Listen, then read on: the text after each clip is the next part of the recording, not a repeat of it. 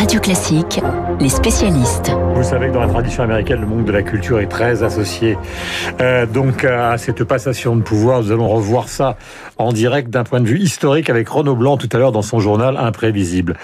Commençons d'abord, euh, bonjour Dimitri, bonjour Emmanuel Faux. Bonjour. Commençons par les informations qui concernent la santé de Biden. Il a quand même presque 80 ans, on a il a 78 ans pour être précis.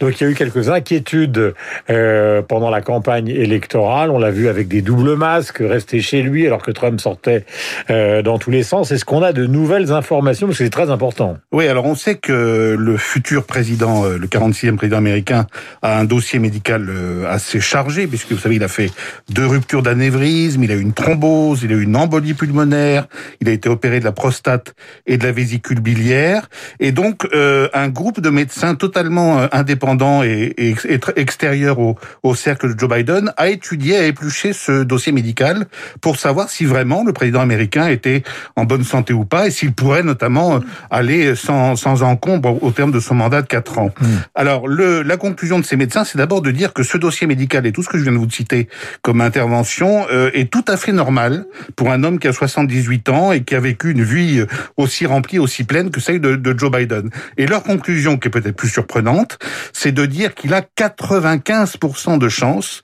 d'aller au terme de son mandat en, en 2024. Donc euh, 5%, d'incertitude, si vous voulez, mais 95% de voilà, chance. C'est l'interrogation qui existait. Il était important de donner ces informations. Alors maintenant, nous commençons par la journée telle que nous allons euh, la vivre. C'est important. Je rappelle qu'Hubert Védrine sera l'invité politique de la matinale. Trump euh, a quitté la Maison Blanche à Londres pour à Londres pour se rendre donc euh, dans le Maryland voisin, enfin pour se rendre sur la base Andrews dans le Maryland. Puis après, il va euh, donc en Floride. Et quel est le déroulé exact alors?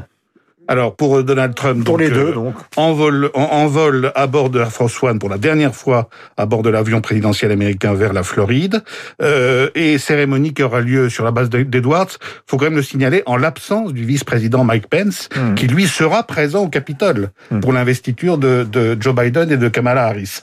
Alors le couple Biden se réveille dans quelques heures à la Blair House, vous savez, qui est la, la résidence des, des hmm. hôtes de prestige un peu de la Maison Blanche, qui est juste en face de la Maison Blanche d'ailleurs, et la journée va commencer par une messe qui va se dérouler à la cathédrale Saint-Matthieu l'Apôtre, où euh, le couple Biden a invité les deux euh, présidents du Congrès, c'est-à-dire à la fois Nancy Pelosi, présidente de la Chambre des représentants, démocrate, et Mitch McConnell, qui est encore le président républicain du Sénat, même si le Sénat a viré démocrate. Pour l'instant, c'est encore lui qui est là et qui sera présent à la, à la messe tout à l'heure. Ensuite, on se déplace vers le Capitole, aux approches de, à l'approche de midi. Et le déroulé, c'est qu'il y a d'abord la prestation de serment de la vice-présidente Kamala Harris, ça commence par elle. Ensuite, c'est Joe Biden. La prestation de serment de Joe Biden doit avoir eu lieu sur la Bible, doit avoir eu lieu avant midi, parce qu'à midi, il faut qu'il soit investi. Donc on est aux 18 heures française. Hein. 18 heures heure française décalage horaire de 6 heures avec la côte est américaine. Et à, à midi, donc heure de Washington, pile, premier discours du président euh, Joe Biden, investi du 46e président des États-Unis. Voilà. Alors maintenant, regardons avec vous, Dimitri, cette équipe Biden, parce qu'on a beaucoup parlé de francophiles comme Anthony Blinken. Beaucoup de gens se posent des questions concernant justement les relations économiques. On se souvient que la dernière fois qu'il est venu vers Védrine, et, même d'ailleurs Bruno Le Maire disent au fond, il n'y aura pas de grands changements pour ce qui nous concerne les Européens entre ce qu'a fait Trump et ce que peut faire Biden. Mais qui sont les femmes et les hommes qui l'entourent? Ben, en fait, alors dans la garde rapprochée euh, dans l'administration euh, Biden, vous avez alors c'est un c'est un chef-d'œuvre de composition. C'est-à-dire que Biden s'est imposé beaucoup de contraintes en termes de représentativité. Euh, donc, vous avez 20% de noirs dans cette administration Biden, vous avez 15% d'hispaniques. Sur euh, les, en, en, termes de sexualité, vous avez vu, on a beaucoup parlé de la nomination en tant que numéro 2 de, de la santé de Rachel Levine, experte transgenre en pédiatrie psychiatrie. Euh, voilà, donc il y, y, a eu vraiment un effort pour composer une équipe qui soit représentative au, au plus près euh, de ce qu'est l'Amérique. Après, en termes de compétences, alors vous avez euh, beaucoup d'anciens de l'administration Obama, souvent beaucoup, des, ouais. des, numéros 2 qui passent numéro 1. Euh, et puis aussi, alors c'est intéressant parce que ça ressemble un peu à ce qu'on se voit aussi chez nous, un effort pour avoir des gens qui sont des, des élus de terrain. Vous avez des gouverneurs, vous avez des maires qui, sont, qui rentrent ainsi à la Maison Blanche au travail, par exemple Marty Walsh, c'est le maire de Boston, ancien syndicaliste, c'est quand même un symbole euh, assez fort. Après, en termes de sensibilité politique, euh, c'est aussi toutes les sensibilités démocrates sont assez représentées, mhm. avec quand même, disons-le, euh, comment dire, euh, de la part de Joe Biden, la volonté d'être marqué plutôt au centre, parce que c'est ça qui est important à comprendre. On a beaucoup dit, on a beaucoup pour commenter le grand chelem démocrate, à savoir qu'ils tiennent la Chambre des représentants, la Maison Blanche évidemment, mais aussi le Sénat, mais d'une très très courte tête, à peine une voix d'avance avec l'apport de la voix de la vice-présidente Kamala Harris. Mmh.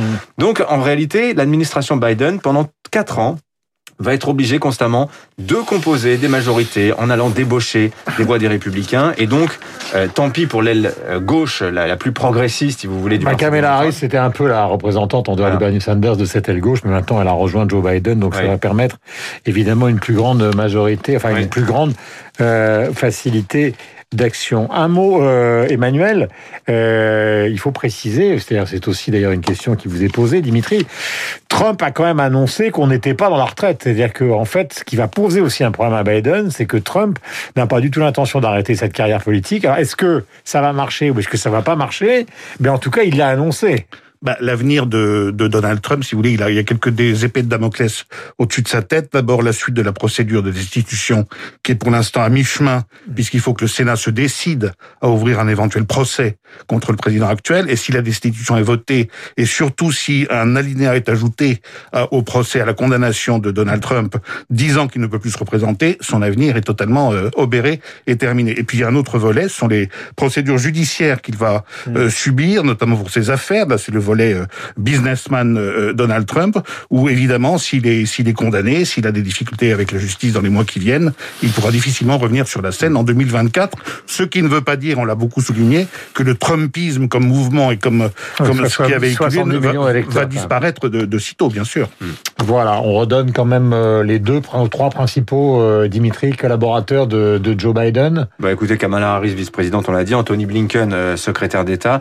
je souligne quand même la, la, la nomination aussi de la compétence. Par exemple, à la défense, vous avez un, un militaire, euh, il, il, est noir, c'est quelqu'un qui est extrêmement compétent. William Burns aussi à la CIA. Et ça, c'est une vraie rupture. William Burns, c'est un ancien ambassadeur, enfin, c'est quelqu'un qui connaît très très bien euh, les dossiers. C'est la différence avec Donald Trump qui avait, lui, choisi des gens qui étaient en fait des affidés, qui étaient des politiques. Là, on est sur plutôt des postes où on a choisi des gens de compétence. Guillaume, juste une petite image qui va nous frapper dans la journée, c'est euh, la cérémonie d'Arlington, mhm. le dépôt de gerbes sur la tombe de l'inconnu, qu'il y aura à côté de Joe Biden trois anciens présidents, mhm. les Joe, euh, Bill Clinton, euh, George W. Bush et Barack Obama. Et pas Jimmy Carter, car il est trop âgé. Pas Jimmy Carter, pas trop âgé, et pas Donald Trump, le 45e président prédécesseur. 7h48, une investiture américaine, une prestation de serment, c'est aussi l'association au monde de la culture. Et c'est le sujet traité par Renaud Blanc dans le journal Imprévisible. Il est 7h48, vous êtes sur l'antenne de Radio Classique, Hubert Védrine sera là à 8h15. Merci.